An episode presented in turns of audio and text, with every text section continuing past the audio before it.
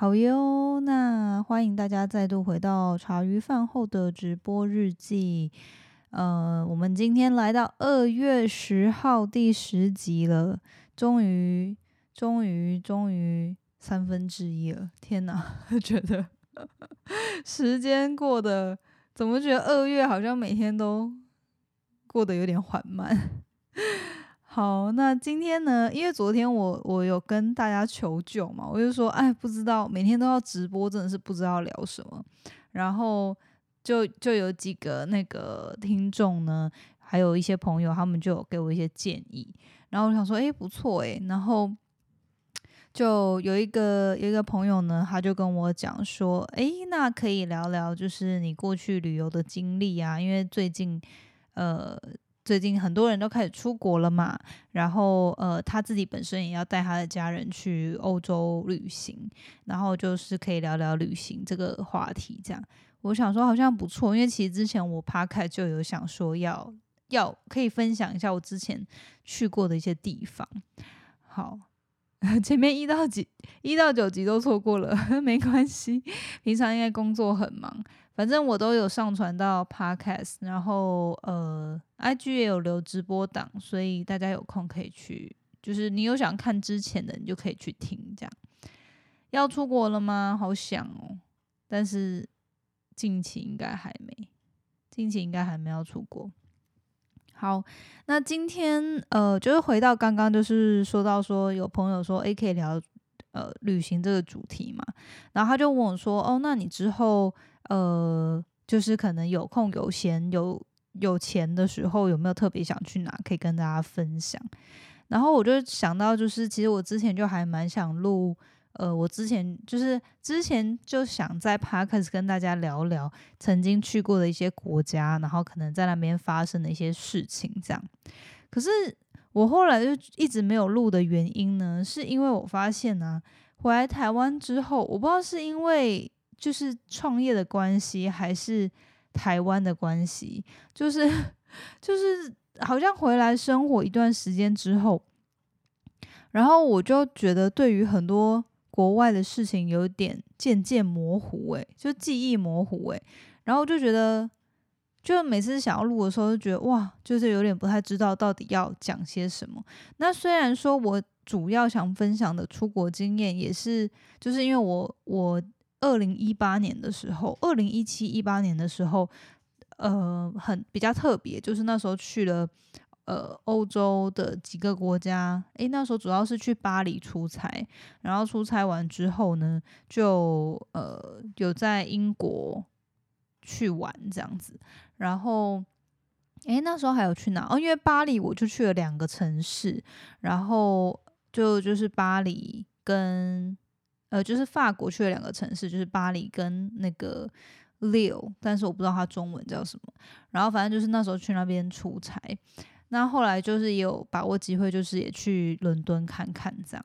然后后来过回来回去美国后不久，就是又再去了，诶，还是在那之前，反正就是在那一年又再去了北欧。然后去北欧是去参加一个新创的，呃，叫做一个。Conference 叫做 Slush，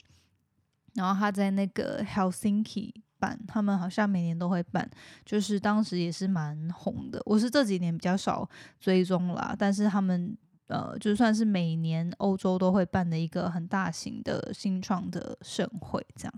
然后所以那时候就去了那个就是 Helsinki 去参加这个这个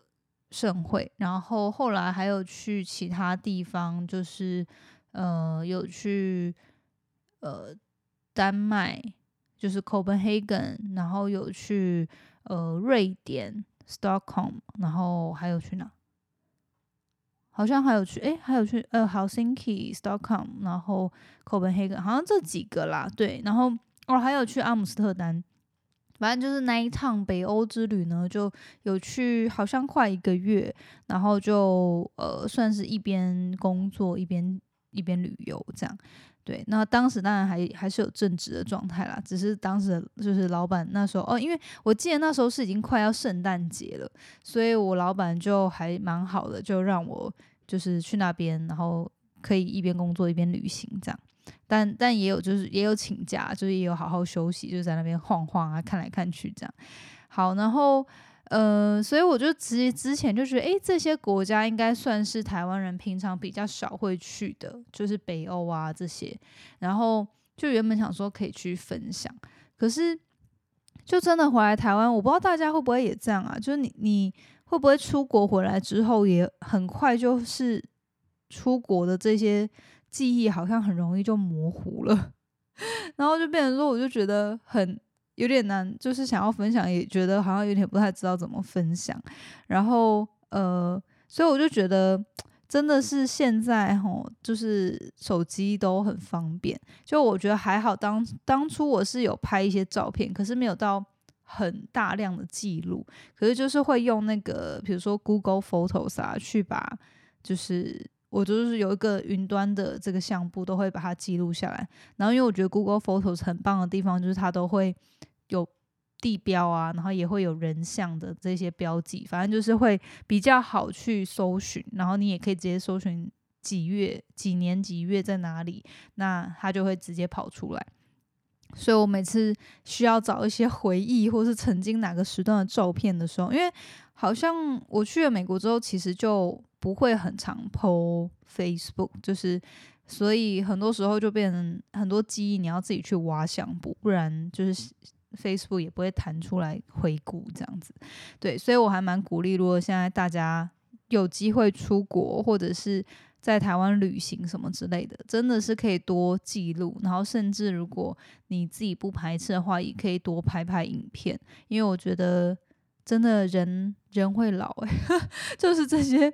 记忆就是你当下可能你刚去旅行跟回来那段时间，你就觉得哇，这段旅行真的好棒哦，然后有好多收获。可是如果你不记录下来的话，真的是人生会有很多其他的事件，然后就会让你慢慢把这些很特别的记忆都忘了。这样，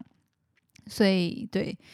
嗯，如果大家最近有要出国的话，很鼓励大家，你可以多准备一些记录的设备，就是手机啊，或者是用。前阵子我有跟那个其他创作者借 GoPro，然后就觉得像 GoPro 也很方便，很好用，就都可以尽量先记录下来，然后至少你之后想要回顾，你还有这个存档可以去可以去回顾。好，然后这个朋友呢，他就问我说：“哦，那之后有没有想去哪嘛？”嗯，我自己目前其实最渴望的，应该还是希望找时间回美国 road trip，就是公路旅行。因为当初二零二零年回来台湾的时候就疫情嘛，所以那时候回来台湾就没有办法，诶，就是把美国玩一玩再回来，就是有点就赶快搬回来这样。所以我还蛮希望等，就是现在都比较正常了嘛，然后。就希望找时间去吧，但是因为其实公路旅旅行还蛮蛮累的，就是因为我不喜我不想要那种什么十天，然后就直接全部杀完，就那每天可能都要开个八到十几个小时，我就觉得那太累了。然后我就会希望说，可以让自己的工作都筹备好，然后可能就是可以让自己一两个月在那边慢慢的就是。可以做一个比较惬意的公路旅行，然后好好的就是在每个城市可以想去的一些城市，可以比较深度的去旅行这样。然后因为也有还有朋友待在美国嘛，所以也会蛮希望去拜访他们的。所以这个算是近期我觉得呃，但是应该今年不会发生，可能就是希望明年可以发生的事情这样。诶，明年二零二四，反正就二零二四、二零二五吧。那如果是短暂的旅行，其实就还蛮希望，呃，就去年有去了新加坡嘛。那新加坡其实之前就去过，去年算是商务旅行，然后加上去见一些朋友。那今年的话，其实也有同样的机会在年底去西班牙，但是西班牙我就还没有去过。然后其实我对于西班牙也没有到。特别的热衷，我好像就是没有特别研究过，但是当然我觉得能去，就是因为我对于那个治安没这么好的地方，都觉得去玩的话比较紧绷，就我喜欢去那个地方就可以很惬意。但是像我之前自己去巴黎的时候，我就觉得每天都好紧绷，就是出去都就是我那时候自己去嘛，然后出出差完之后有自己去玩，然后就觉得我好像去哪我都要随时拎着我所有的。东西，然后就要确保东西就会比较紧绷啦，对。但是如果说是有大家一起出去或者是跟团的话，我觉得就比较还好。可是但自由行的话，我觉得我会比较喜喜欢挑呃安全一点，比如说就是亚洲，我觉得相对好像都比较安全，像日本啊、韩国，呃，像新加坡好了，就是你去你基本上就治安根本就是 不太需要担心。虽然就是像台湾也是，就是。不能，你不不能以身试法，但是至少如果你真的什么东西忘了，就是放在那边，失窃率就不会马上不见。这样，我觉得相较于欧洲或者是呃，其实美国也蛮危险的，就是这些地方是比较安全。就像我上次去新加坡嘛，然后我朋友就带我去机场，然后我们在机场，就是我登机前，我们就在那个机场里面的呃咖啡厅。哎，不是咖啡厅啊，就它旁边有一个观赏那个的旧的那个，就是那个瀑布的那个观赏台。然后我们就在那边聊天，聊聊，我就准备要去登机了。然后就发现，哎，我们就走了。然后走了之后就要去牵车，结果车拿要去牵车之前，他才发现他把他的钱包还有车钥匙都放在那个观赏那个瀑布的观景台那边。它是有点。半露天的一个观景台，然后我就 我就整个傻眼，想说天哪！就我行李全部都在他车上，然后如果被人家拿走那钥匙，就就很就很糟糕了。这样，然后就他就说啊，应该还好啦，这是新加坡，应该不太会有人去偷。然后我们就又这样子又走回去，然后就真的东西都还在那边，然后钱也没有不见，就是呃皮夹就放在那边嘛，里面有现金，里面的钱也没有不见，所以就是。对新加坡相较来说，我觉得跟台湾一样，还算是蛮安全的地方。好，那除了去美国公路旅行之外，我觉得也还蛮想去欧洲的，因为其实也当初有一些呃，在美国认识蛮多朋友住在欧洲嘛，所以就还蛮想回去。然后最近啊，新加坡也太安全，真的。在台湾，如果把钥匙跟皮夹放在路边，不知道会不会被偷诶。但是因为那边也算是半观光地啦，所以我我我不知道诶，可能我觉得其实台湾也算还还算相较安全吧。因为之前我刚回来的时候啊，然后我就有朋友，就是我就是那时候刚回来台湾，然后我就常常去咖啡厅工作嘛。然后去咖啡厅工作的时候，我都觉得很讨厌的一点就是，我假设我自己去，那我想要去上厕所，或我中间想要去吃饭什么的，就很不方便。然后我就觉得啊，我那个电脑要背来背去。然后我朋友就跟我讲说啊，干嘛背来背去？你就放在那边就好了。我每次去咖啡厅工作，我都把我的电脑直接放在那边，然后还会跟那个店员说我要去吃个饭，然后电脑就放在那边这样。我想说。就是 虽然说台湾还算蛮安全，但我还是没有敢没有敢做到这样的程度。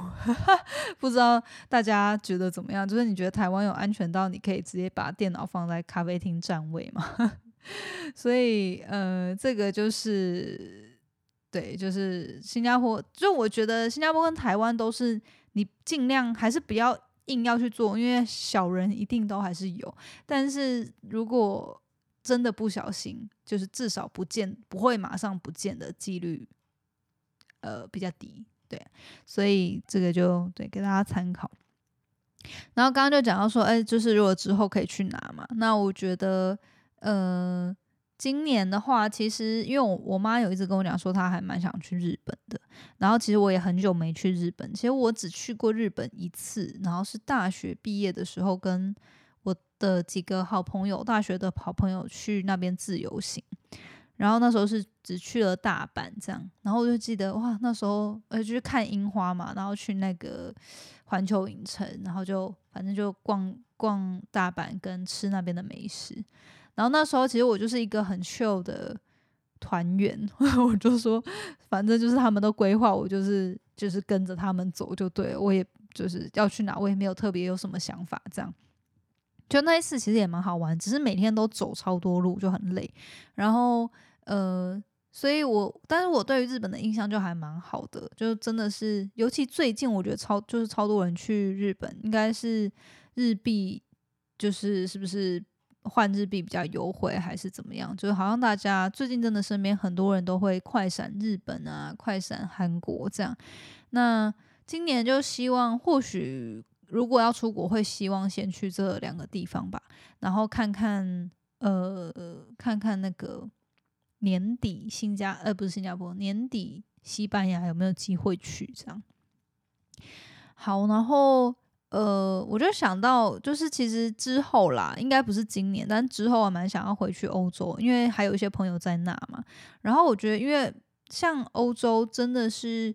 呃，尤其像北欧好了，就是欧洲跟北，尤其像北欧，比起美国呢，又更呃注重生活和工作的平衡吧。相信大家可能多多少少有看过文章，或者是有。就是像我之前有采访过我一个学长嘛，那他后来去那个瑞典的那个 Kings 工作，就是做 Candy Crush 的那家公司工作。然后我们就访谈，就是有讲到他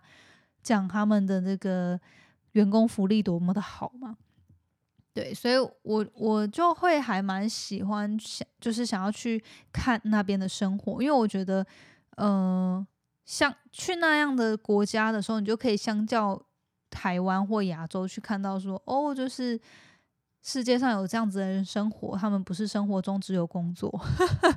然后他们就是生活没事干，没在工作的时候都在干嘛呢？就可以去看一下。然后，呃，当然，我觉得欧洲的这些建筑物啊，跟呃人文风情也跟亚洲比较不一样。然后，因为美国的话，就相对就是资本主义很强嘛，就什么东西都要付费啊。当然，欧洲也是啊，可是就是步调还是比较快，然后就是好像一直要消费、消费、消费。但是我觉得欧洲就是比较会，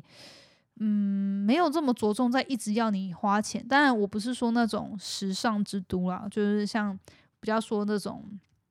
北欧啊，或乡乡乡村之类的，对，就我还蛮喜欢，还蛮想去那边的。然后，呃，像我当初之前有去那个 Copenhagen 嘛，丹麦那里。然后那时候其实好像是为了一个 Hackathon，反正就那时候先去了 Slush，就是先去了 Helsinki 的这个 conference 之后呢，我们就去了。哥本哈根，然后哥本哈根因为有朋友住在那边，然后呃就是去那边玩，然后诶，但是也是我记得蛮快闪的，好像三四天还两三天，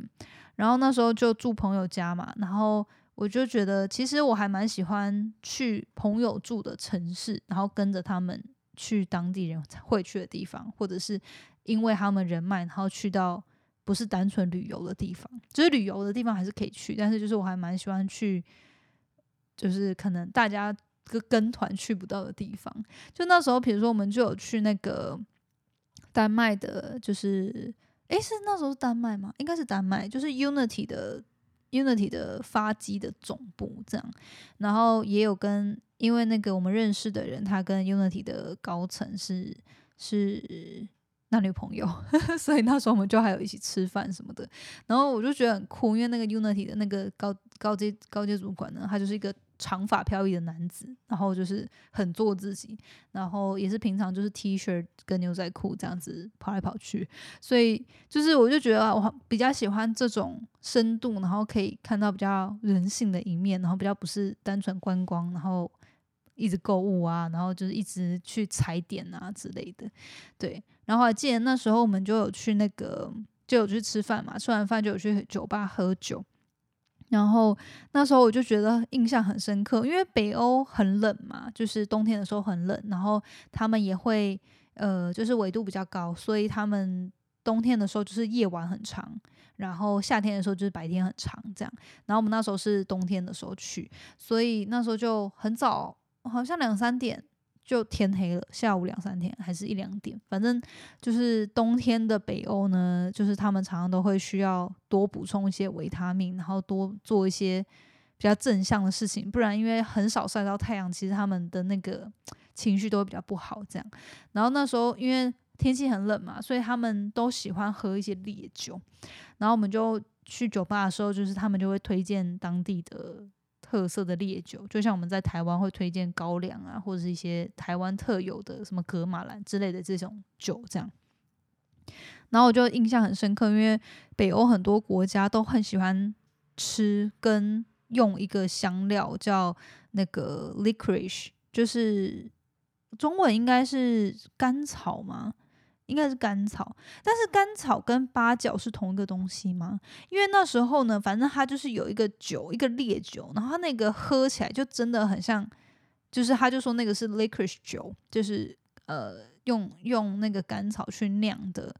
烈酒，然后我们就喝了之后，因为我们一开始去，然后我也不知道什么是 licorice，就是我们以前英文也没这么好，就想说到底什么是 licorice，然后反正就是其实美国也有那种那那个就是 licorice 糖，然后它就是黑色的一条一条的或一颗一颗的，可是我们美国其实比较少，但是欧洲还蛮多的。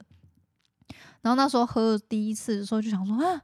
这什么味道？就觉得怎么在喝一个八角的酒，这样有八角口味，就是平常我们卤卤那个卤蛋啊、卤鸡腿什么卤卤东西的那个味道，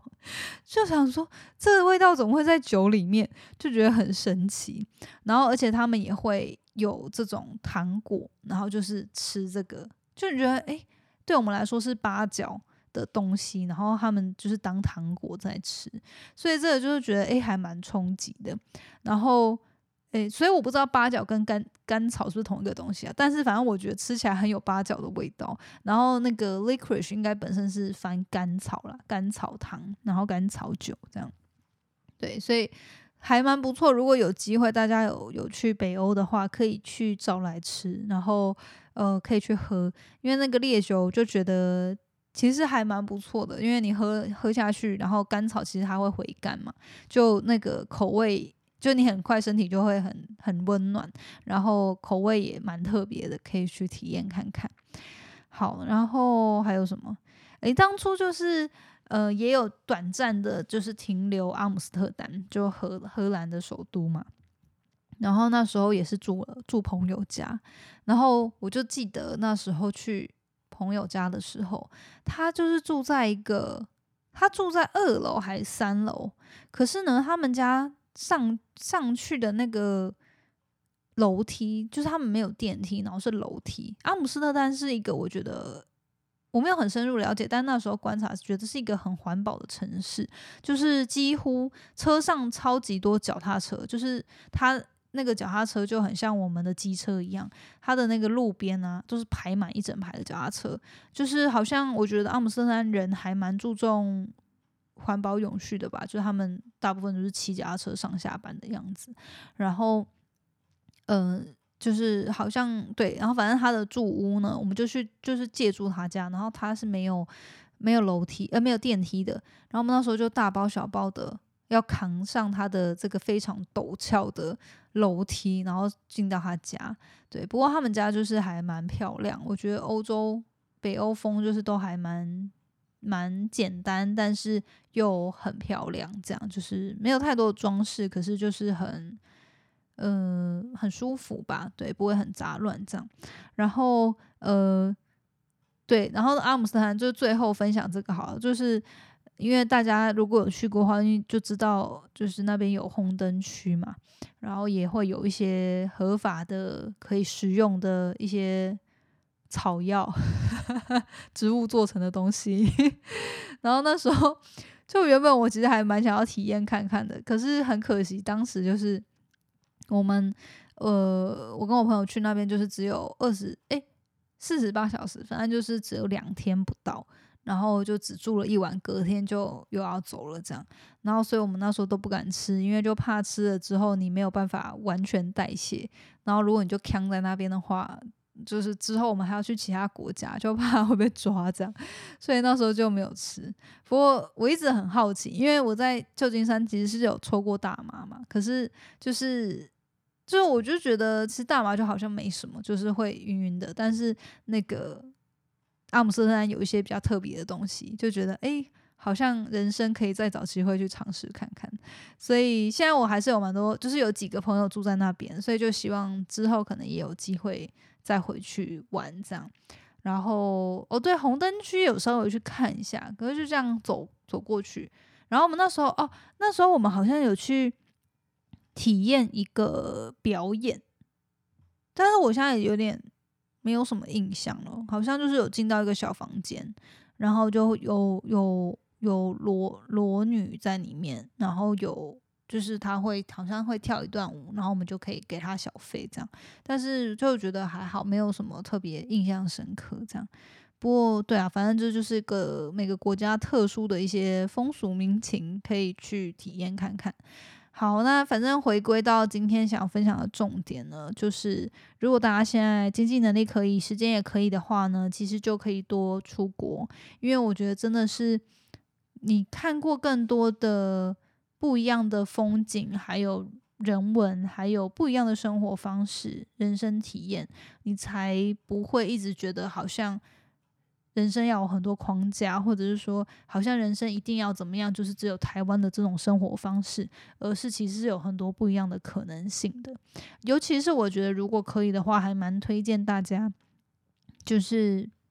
呃，可以自己去旅行，或者是说你就尽量就是自助行，不要走观呃，就是观光圣地。当然，我还是推荐大家可以去，但是我觉得很多时候很特殊的一些记忆跟人生体验，或者是你出国有没有成长，不是在于你踩了多少点，而是你真的有跟当地人互动，然后你真的可能在一些独处的时候去思考一下，诶，这些人为什么他会。人生会这样子过，或者是说，诶，为什么他会，呃，就是他们这个国家会有这样子的文化，然后真的去跟当地人聊聊天呢之类的，就是我觉得这样会比起你单纯跟团去踩点来的记忆深刻吧。对，所以还蛮推荐给大家的。然后，呃，这周一的时候不是有上线一个专访，是采访呃留学顾问 Sophie 吗？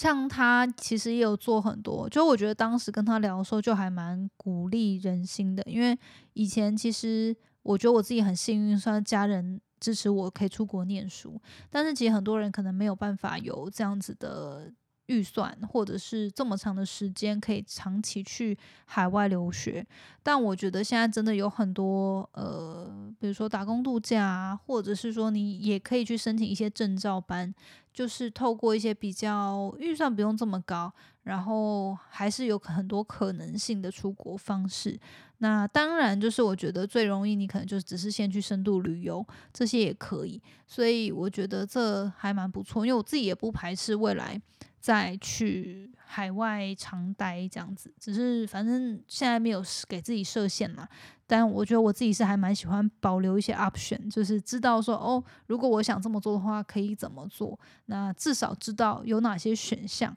就不会觉得很局限。这样好，那今天就大概跟大家分享到这边。高培说最喜欢深度旅游，好，我们赶快安排一下，体验当地人的生活方式。好，感觉这块很多人想听。你说天然药草的部分吗？这部分我自己是还没有机会啦。诶，我在花莲表，不是我这不是在花莲，我在台湾表述这样的言论应该是安全的吧？我没有实际做，就是在合法的地方做，应该应该是安全的吧？好，那对，所以说不定未来有机会，如果我有荷兰朋友。愿意来聊聊，可以找他聊，但是因为他不会中文，所以其实我最近就一直有在想这件事情，或许大家也可以给我反馈。就是我其实有很多美国或是其他国家的人脉，然后他们也是在创业，或者他们也有很特别的一些人生经历，然后我就一直在想说要不要去采访他们。可是如果要采访他们的话，又只能是用全英文的，因为很多人都不会中文。然后我就在想说，可是用全英文的话，大家会想听吗？因为如果你要字幕的话，就只能用 YouTube 嘛，就是或者说其他影片形式，我就没有办法在 Podcast 直接给我就是双语，因为如果双语，我光要采访跟翻译，就真的是太太累了，是要累死我，是不是？所以这这部分我就在想说，呃，如果大家是有兴趣想要听这种呃采访海外的。朋友，但是是用英文的话，你可以跟我分享。那未来可能可以安，就是安排做看看怎么样去进行这样。好，可以啊，换不同国家的脑袋看创业也是啦，对，只是说真的是。就是因为他们毕毕竟不在台湾，所以就会也是要瞧一下怎么样去进行这个访谈。对，所以到时候看看，或许未来，其实我以前有一个小梦想，说不定希望接接接下来可以实践，就是我还蛮希望在旅居的过程中，就是进行各个国家朋友的采访。对，所以。就，但是每次出国出，我觉得真的是要旅居，因为如果出国只是一两个礼拜，我就会觉得我想要好好的就是体验那边，就不想要一直工作。但是，对啊，所以 如果之后有机会安排长一点的旅行的话，可以来做这件事。好了，那我们今天就聊到这边吧，大家 Happy Friday，Happy Weekend，可以好好的休息，然后。呃，对，好好的休息，然后我们下明天，明天见喽，大家晚安，拜，大家晚安，谢谢你今天的收听。如果喜欢今天的节目，欢迎你到 Apple Podcast 帮我打五颗星给予鼓励。希望收到我更多的分享，你可以在 IG 上搜寻 Janet Lin，我的账号是底线 J A N E T 点 L I N 底线。想要消除 Monday Blue，也欢迎你订阅我每周一都会发送的 Power Mail 电子报。二零二一年，Jenna 也将在每个季度举办听众专属线下聚会，促进大家可以交流成长。有兴趣参加的话，也欢迎报名关注哦。所有的详情都可以在资讯栏中找到哦。那我们下次见喽，拜拜。